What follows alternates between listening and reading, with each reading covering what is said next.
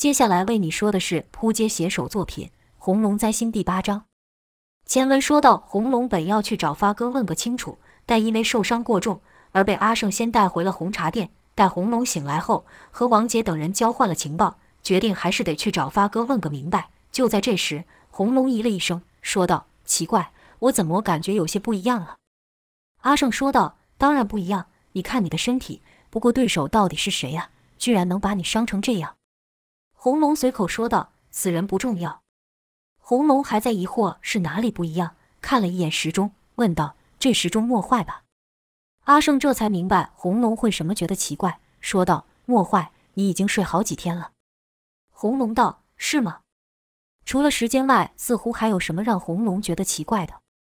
这时王姐说道：“是不是觉得太安静了？”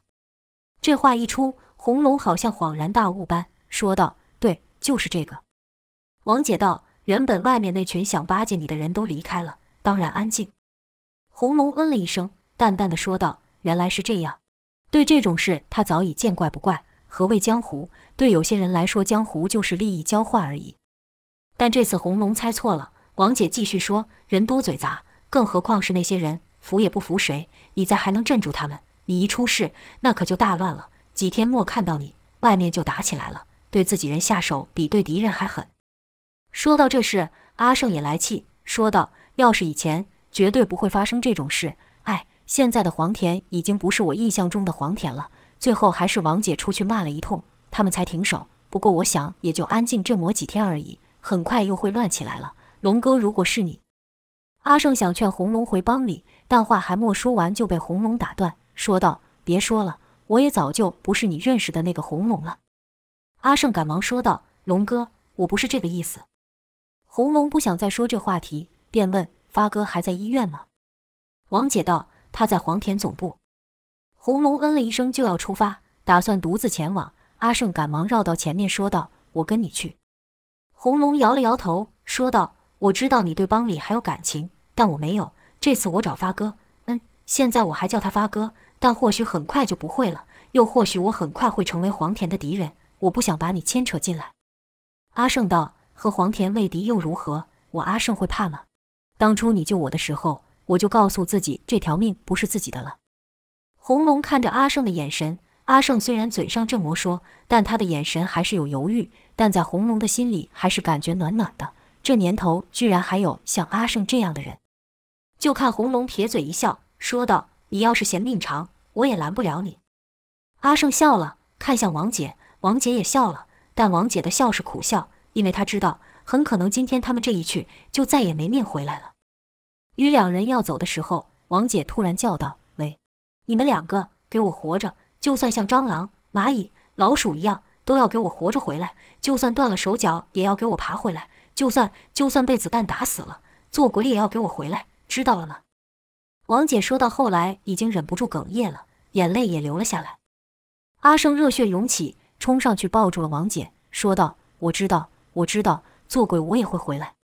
红龙则是哼了一声，说道：“你想太多了，从来都只有我帮别人送终，能取我性命的人还莫出世呢。”红龙话说的狂，但还是给了王姐一个紧紧的拥抱。三人才刚告别完，就有几个人走进了店里。阿胜认出这些人是发哥的贴身保镖，心里暗道：“好啊，自己找上门了。”但还是开口问道：“你们不是发哥的人吗？”魏守一人说道。发哥想请龙哥过去聊聊，阿胜和王姐都用眼神示意红龙不要。毕竟发哥敢主动找上门来，就表示有所准备。他们希望是红龙主动出击，但红龙却不在意，干脆的答应道：“好。”阿胜赶忙喊道：“不行！”来人有些犹豫，不知道红龙等人打的是什么算盘。他们收到的命令可不是强行把红龙押回去。再说，他们也办不到。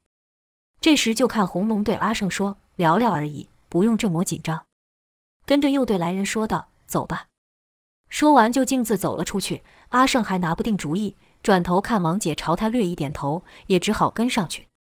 几人来到了黄田总部，这是一座相当气派的大楼。发哥的办公室位于大楼最顶层。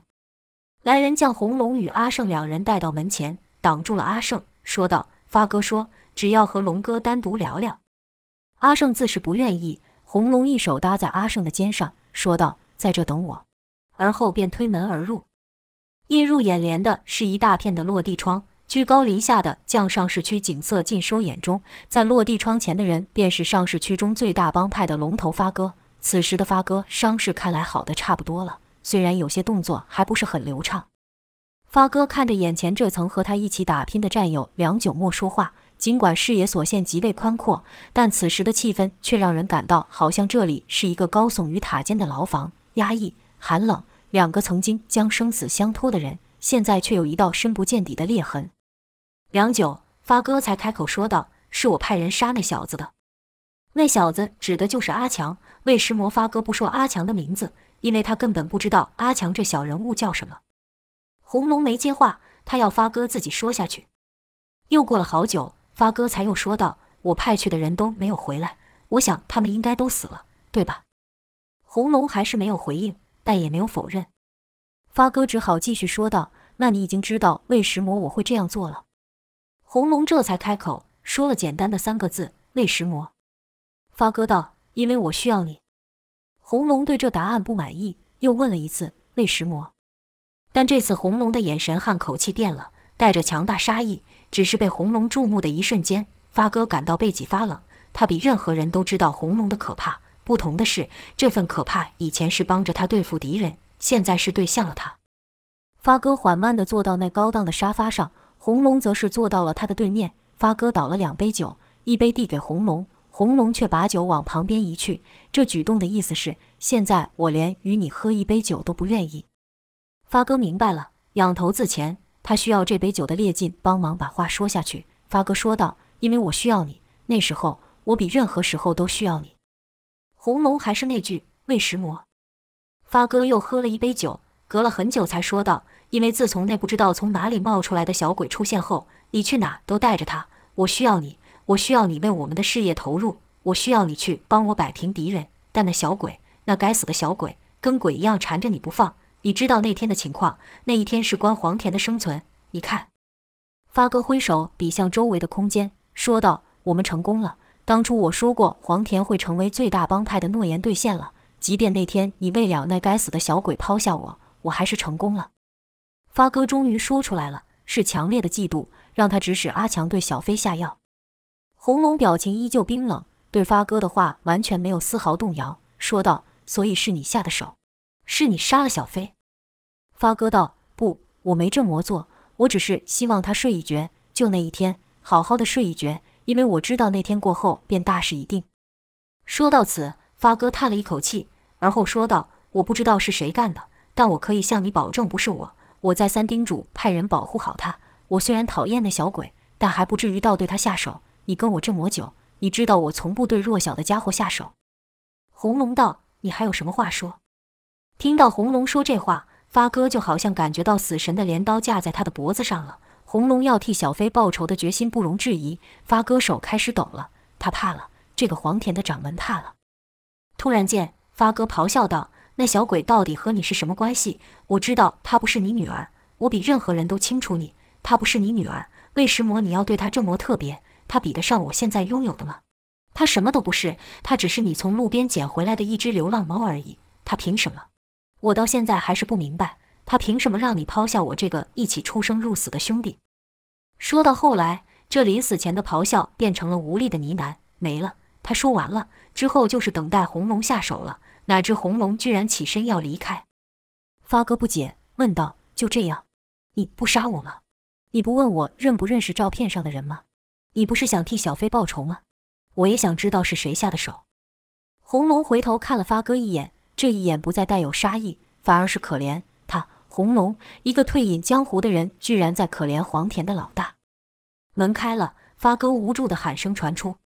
门关了，而后红龙对阿胜说：“走吧。”回城的路上，阿胜也是不断的问道：“你们谈了什么？”发哥怎么说？他有承认吗？是他对小飞下手的吗？可他为石魔要这么做？面对阿胜机关枪式的提问，红龙一句话也没有说。看着车窗外的景色，脑中的思绪像暴躁跳动的音符。他也不想看到这位他曾经跟随的大哥变成这副模样。发哥虽然坐在那最顶层的办公室，但大家都知道，黄田里真正拥有实力的人是雷虎。发哥这个老大就是个空壳，像三国时代的汉献帝一样，只是个好看的牌位。发哥知道这个状况吗？从刚才短暂的接触，红龙肯定发哥是知道的，所以他迫切渴望得到红龙的支持。他还希望他们俩能回到以前一样，重新把黄田这块要倾倒的大楼给扶正。但正如红龙所说的，现在的他已经不是以前的他了。这句话是对的，但真正的意义，只怕红龙此刻还不明白。回到红茶店，推开门的那瞬间，看到的是王姐那终于放下心的表情。红龙装作没看到，装作和平常一样坐到吧台，等王姐随意给他调一杯酒。王姐觉得这样很好，能像平常就很好了。王姐没有向阿胜急切的询问，装作和平常一样忙着，但她的心其实也和阿胜一样悬着。终于，红龙开口了，说道：“他承认是他派人下的药，但之后的事情和他无关。”阿胜心里的大石放下了，他不想红龙和发哥翻脸，毕竟自己也是从黄田出来的。王姐何尝不是这样想？但有一件明显奇怪的事情，阿胜问道：“那凶手就是照片上那个码头帮的人咯？”王姐说道：“那人也不是凶手。”阿胜就不明白了，问道：“不是？怎么可能？那时候发哥跟台哥都说是他，那肯定没错了，难道不是吗？”王姐道：“我从一开始就觉得整件事不太对劲。”阿胜道：“你的意思是他们说谎？”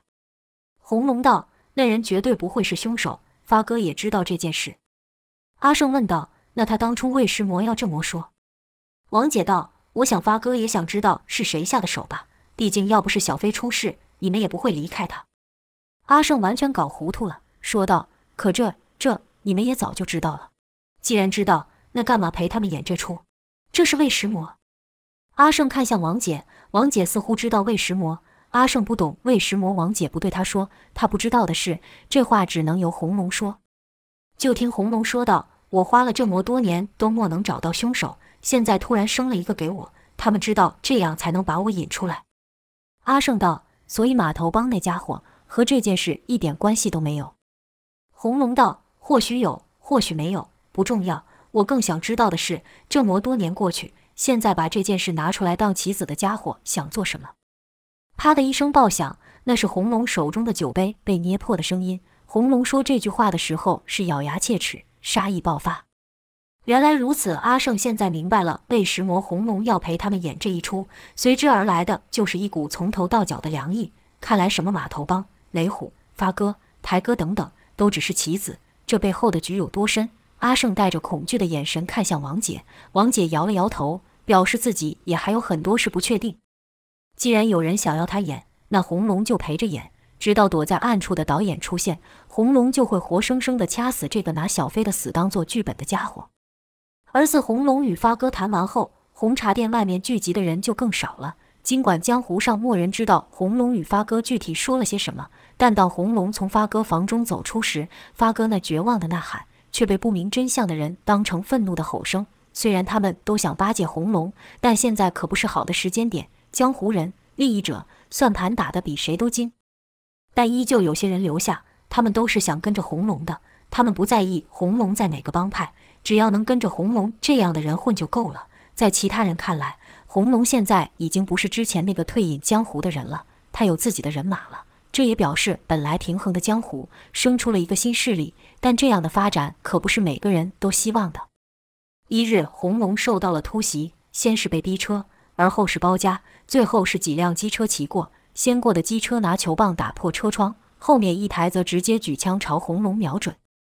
红龙要是这么简单就被干掉的话，那他就不会是红龙了。在那持枪的机车接近时，红龙朝车门猛踹，砰！机车撞在厚重的车门上，没有翻过去，而是直接粘在了车门上。红龙再出一脚。咔的一声闷响，杀手脖子当场断掉。红龙动作极快，一手抄起车门当盾牌，一手夺过杀手的枪，而后就朝其他杀手冲去。首先是包夹他的车，红龙将车门一个横甩，暴力地砸破了对方的车窗，砰砰两声，解决了车内两人。紧接着一个猛跳，到了另一台车上，车里的人只感觉车身一个震动，惊恐地说道：“那家伙在上面，他想干石魔。”在他们还没搞清楚状况的时候，砰的一下，车门从车窗撞了进来，直接把一人钉死在位子上。紧接着，一个黑影落下，是红龙。杀手张口，不知道是想求饶，还是想最后的枪声都没机会了，一记铁拳直接将他想说的话带到地狱。这些是新唐的人，阿胜喊道。新唐是黄田的死敌，实力强悍，是连雷虎都不敢乱出手的帮派。红龙道很好，有趣的要来了。阿胜一边和杀手打着架，一边喊道：“这哪里好了？什么有趣的？”红龙会这样说，倒不是这些新唐的杀手有多厉害，而是因为一个人，一个敌人，一个强盗和他齐名的敌人。刚想到此，一个低沉的声音吼道：“滚开！都给我滚开！少在这边给我丢人现眼了！”而后就看一个黑影朝他们冲来，所过之处，不论是人还是车，都被撞飞，好像从街道上突然出现了火车盘。砰的一声巨响，一道人影落在了红龙前方的车顶上。背对着太阳，使来人的身影更显巨大，把红龙都给罩住了。那人先是自顾自地对说道：“我这一生如履薄冰，你说我能走到对岸吗？”红龙道：“没有人知道你在说些什么，少装模作样了，给我下来。”那人说道：“一个个都像你们这样不长进，难怪被人瞧不起。”跟着来人就从车上走了下来，每走一步。都把脚下的钢铁踩得凹陷进去，直来到红龙的面前。两人的身影和所散发出来的气场居然不相上下。这人不是别人，正是四天王中的八面。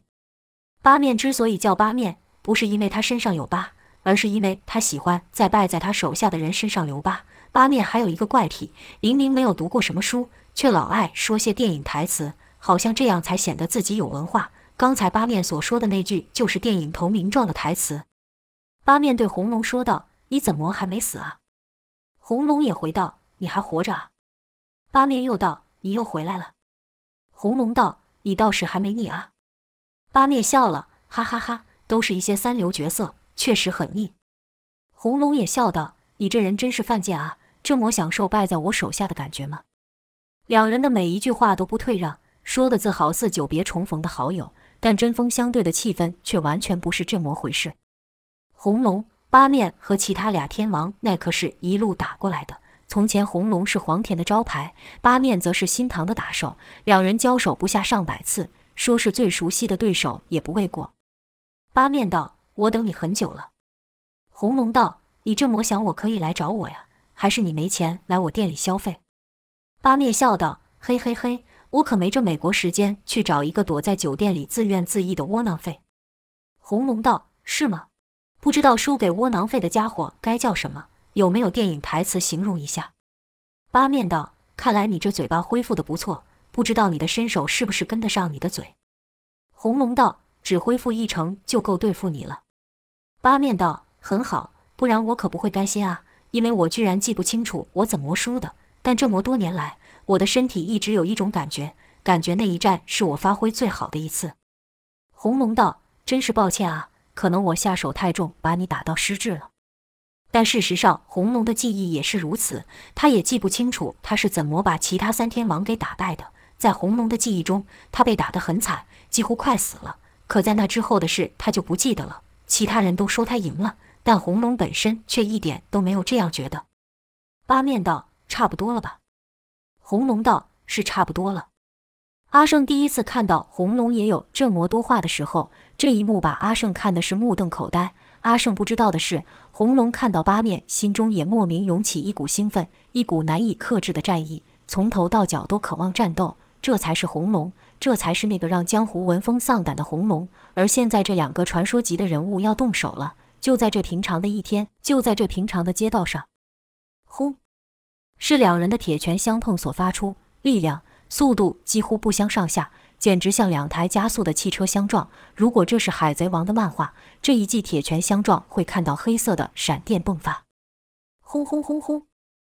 一拳过后，就是无数更快更将的拳打出。而红龙的表情也逐渐有了变化。之前不论对上谁，红龙都是一脸冷酷，现在他却像是在享受，就像在打游戏一样。红龙的实力是地狱模式，但却逼着他用简单模式玩一样，哪能提得起劲呢？阿胜也终于又看到了红龙认真的一面，感动地说道：“就是这个，这才是我崇拜的红龙。”红龙和八面两人手上打着，嘴里也不停歇，继续互骂。没有想到你这缩头乌龟还有点力，看来你在新塘混得不行啊，有气无力的。目前吃饭可以来跟我，我让你当看门狗。哈哈哈，你是想用女人搞我吧？也是，看到像我这么有文化的，很少女人忍得住。是啊，确实很少女人忍得住不笑你，笑你的那玩意跟块头不成正比，而且还是个快枪侠，哈哈哈哈！两人就这样一拳一拳的互轰，直到砰的一声爆响，红龙被打飞了，整个身体撞进了汽车里。八面可没有停手的意思，因为他知道要打败红龙还远远不够。就看八面朝红龙跳去，一记重脚猛踩而下。阿胜紧张地喊道：“龙哥！”下一秒就看到八面被打了回来，那是被红龙后发先至给踹的。跟着就看红龙一个鲤鱼打挺，这么大的身躯居然能在半空中画出如此优雅的曲线。阿胜已经不知道该用什么字来形容了。红龙这个落点的位置不偏不倚，就是八面低头碰，这一脚好似铁堆砸在地面上，但不是八面低头上。八面躲开了，而后一记勾手跨过红龙的大腿，直接用蛮力将红龙甩了出去。又是一声爆响，红龙的身体被狠狠地砸在地上。这还没完，就看八面直接将车抬了起来，朝红龙砸去。一双强而有力的手挡住了攻击，那自是红龙了。就看那可怜的车子像被两块压缩板挤压一样，发出哐啷哐啷的声音，形状也完全变了。在它快变成一个铁块的时候，突然被朝旁边一丢，紧接着就是一记闷响，是八面用双手挡住红龙的攻击所发。这一下把八面打得直退数步才稳住。八面笑道：“爽，痛快，痛快。”红龙也笑了，说道：“像你这么犯贱的家伙还真少见。”八面道：“你也差不了多少。再说，不是还有两个吗？”红龙知道八面说的是另外两天王恶狼和寂静。红龙道。怎么想去搬救兵了吗？八面嘿了一声后说：“我感觉很快他们就会出现了，但最后干掉你的一定是我，绝对是我呀！”跟着八面就这样转身走了，新堂的人也跟在八面后面走了。这时阿胜才敢走进红龙，说道：“他怎么突然不打了？”红龙看着八面离开的方向，好一阵子没说话，似乎在想什么，想得出神。阿胜忍不叫道：“龙哥，龙哥！”红龙这才回过神来说道。没事，走吧。而后几日，红龙都没有再出去，似乎在等待什么。阿胜还以为是八面出现的关系。红龙害怕遇到其他两人，其他两人也像八面这样了。阿胜忍不住问道：“龙哥，那个，我不是八卦啊，我只是想问一下，其他两天王也都像那个八面一样吗？”红龙瞥了一眼，而后说道：“你就是八卦，没有想多说的意思。”阿胜不放弃的继续问道。谁都知道我嘴巴最紧了，从不八卦，就是就是有点好奇而已。王姐也跟着念道：“长蛇功。”阿胜还不放弃。红龙不知道是不想阿胜再烦他，还是自己也想说一下，便道：“恶狼和寂静和八面不一样。”阿胜追问道：“怎么个不一样法？他们比起八面如何？”红龙道：“这我怎么知道？但到现在谁也没有把谁打死，我猜是半斤八两吧。”阿胜又问。那你最怕和哪个交手？这话刚出，阿胜就觉得说错了。红龙怎么会怕呢？但没想到红龙居然说道：“寂静，我最不想交手的就是寂静。”阿胜道：“为石魔？难道他比那个八面力气还大了？比你还壮了？”王姐听不下去了，说道：“寂静是个女的，怎么会比他们两个人还壮？”听到此，阿胜更好奇了，问道：“是女的，那有什么可怕的？”王姐道。注意你说的话，女人又怎样？红龙则是说道：“她确实比其他两人都难对付得多，她的攻击安静到你都莫发现，甚至是死了你都不知道，就像就像一个隐形的家伙一样，而且还很致命。”红龙说这话时，手上酒杯微微颤抖，似乎回想起和寂静战斗的记忆。阿胜问道：“那那个叫恶狼的呢？”红龙道：“你听过生死格斗吧？”阿胜道：“当然。”死亡的八角龙嘛？听说八角龙内什么都不限。红龙道：“恶狼是地下格斗的冠军，你说他实力如何？”阿胜倒吸了一口冷气：“地下格斗的冠军，那实力还需要质疑吗？”但更让他奇怪的是，红龙最怕交手的居然是那个叫寂静的女人。阿胜便开始想象，这叫寂静的是怎样的女人？是像女摔跤手那样，还是像电影中黑寡妇那样美丽且致命？就在他胡思乱想的时候，一阵手机铃声响起，是王姐的。王姐接过电话后说道：“雷虎和码头帮闹翻了。”阿胜道：“肯定是因为那个照片上的凶手吧？”好啊，没有码头帮帮他撑腰，看他还怎么嚣张。王姐接着说道：“他找了东龙帮。”红龙听到这儿，眼睛一亮，说道：“有趣，有趣，看来很快就会遇到那家伙了。”阿胜奇怪，问道：“那家伙，谁呀？”王姐道：“就是你们刚才说的恶狼，他是东龙的人。”